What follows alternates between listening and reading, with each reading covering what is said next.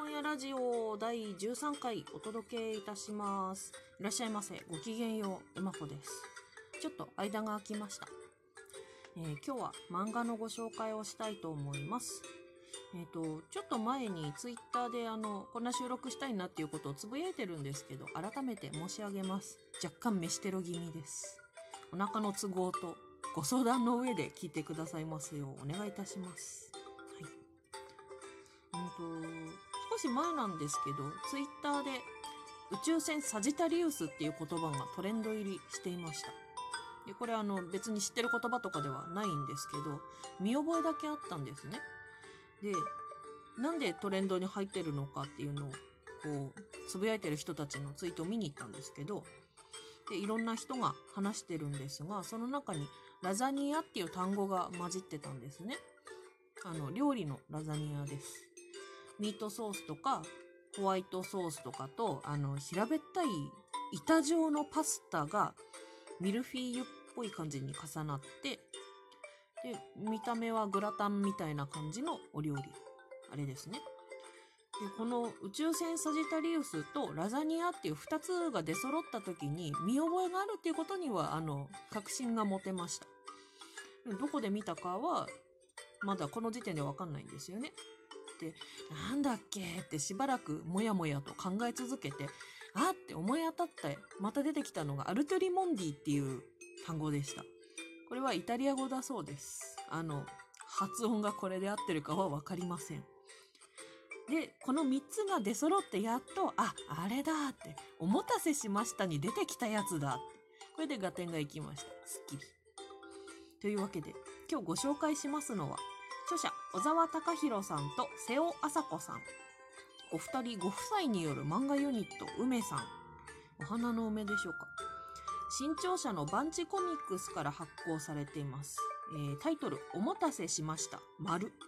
全3巻完結済みの作品です。でこの宇宙船サジタリウスっていうのはアニメのタイトルらしくて、あの、調べましたら1986年から87年にかけて放送されてたものらしい。自分ではあの見たことなくて知らなかったんですけど。で、このアニメには原作があって、それがイタリアの物理学者さんのアンドレア・ロモリさんが書いた SF の漫画アルトゥリモンディです。これが、あの、結構アニメになるときに脚色をされてて、ストーリーとかは日本独自のものにかなりなってるようなんですけど、登場人物の一人がラザニアが大好きっていう設定があるそうで、これはこのままアニメになったみたいです。なので、このアニメを見てラザニアを連想するっていう人がいっぱいいるらしいっていう。はい。で、このトレンドに入ったのは、著者のアンドレア・ロモリさんがイタリアにお住まいなんですけど、日本のファンに向けてイラスト付きの日本語のツイートをこう発信したということがきっかけみたいです。で、あの、新型コロナウイルスが今、イタリアが本当に大変な状況のようなんですけど、自宅で元気にしていますよっていうつぶやきでした。ファンの皆さんもそれを受けてすごい盛り上がったっていうことのようなんですけど、でも30年とか昔のアニメのタイトルがトレンドに入るっていうのは、本当にすごいたくさんの人にとって思い出深い作品っていうことですよね。もう無事の収束を本当に心から願うばかりです。はい。で、では、話が戻りまして。要するに、このお待たせしましたに、ラザニアと宇宙船サジタリウス、アルトリモンディが出てくるっていうことなんですけど、このお待たせしましたの主人公は女性で多分20代後半ぐらいだと思うんですけど、お名前が轟トラコさん。彼女のお仕事が、あの、作中でこう仕事ですっていう職業名とかがこう書かれてないのでちょっと説明しにくいんですけど本に関わるなんかいろんなことをする仕事と思います。その仕事のボスが彼女のおばさんのさくらちゃん。で多分なんですけどこうお客さんたち依頼人たちからさくらちゃんに本に関する相談が行くんだと思うんですよね。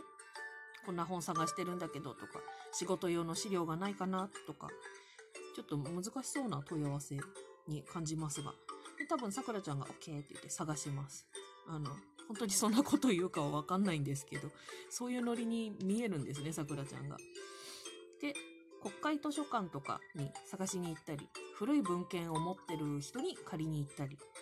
あと、あの、商業出版で出てないような同人誌とか個人出版の本とかも探してくれるみたいです。で、揃った本をご依頼のお客さんにお届けするって、そういう感じじゃないかなと思います。で、その業務の流れの中で、主人公のトラコさんは本をこうお届けに行ったりとか、探しに行ったり、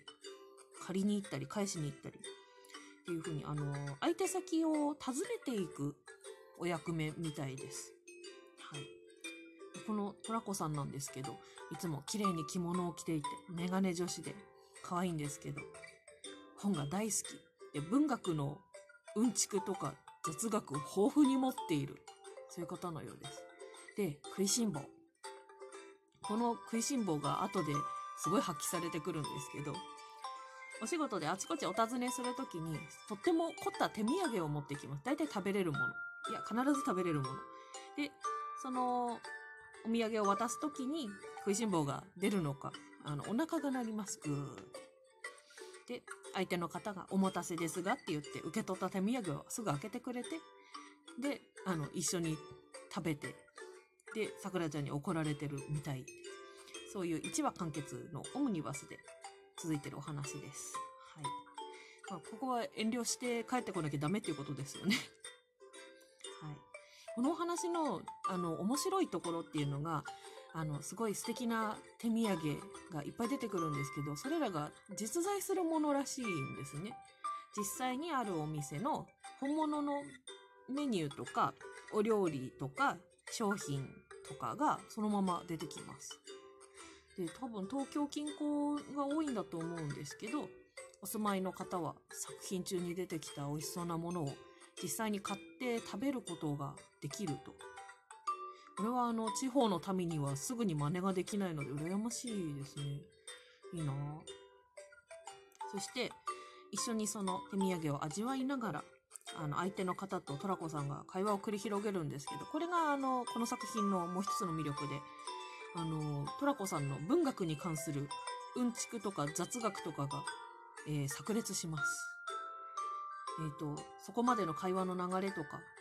相手の方の現状とかから、こう連想する作品とか作家さんのエピソードとかいっぱいあるんでしょうね。あの、もう流れるように語られます。作品の一部がこう暗唱されたりとか。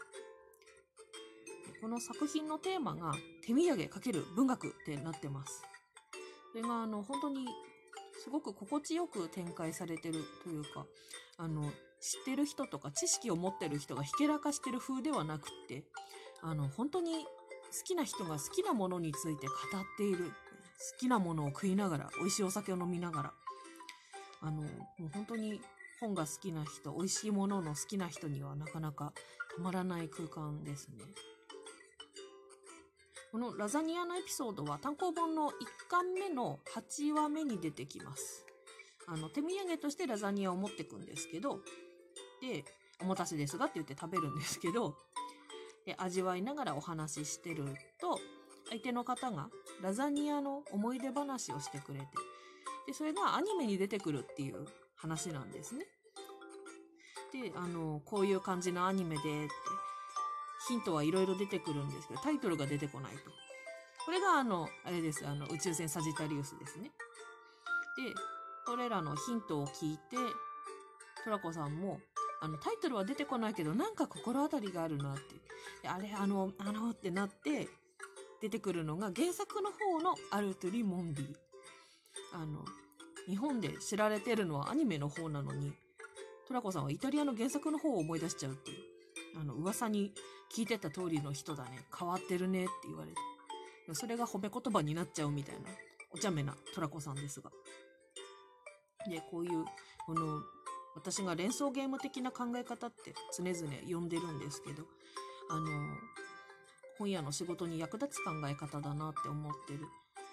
そういうこれとトラコさんのやってることっていうのはすごく似て感じます。あの、その場の会話とか、食べてるものとか、相手の状況とか仕事の話とかを聞きながら頭の中にこういろいろ浮かぶわけですよね。なんかこの機械検索にかけられないようなヒントからこう記憶と印象の深い森を抜けてたどり着く先が本っていうのを見てるとあなんか同じようなことやってるなっていうふうに思います。文学って時々こう読まず嫌いみたいな敷居の高さみたいなそういうものを私は感じてしまう方なんですけどこう興味を持つための入り口っていうのがこれぐらい気楽だったり身近だったりしたらいいなっていうふうに思います。特に食べ物と関連づいた文豪のエピソードとか目にするとあの同じ人間だし好き嫌いがあったり普通に暮らしてたんだよなっていうのがこういうあの日常とか生活のあたりであの格調高い手の届かない感じのしてた世界への入り口がパッと開かれるとハードルがガクッと下がったというかその人がどういうことを感じて何を書いてどういう作品を生み出したのかっていうところにちょっと触れてみたいような興味が湧いてきますよね。そういう力にも満ちた作品なので、まあ、お腹が空くと同時に本が読みたいっていう気持ちも湧いてきます。そういうのがあの、まあ私が好きなものがてんこ盛りだからっていうのもあるんですけど、すごい心地のいいお話です。はい。で、今回のご紹介は前後編にしたいと思います。ので、後編に続く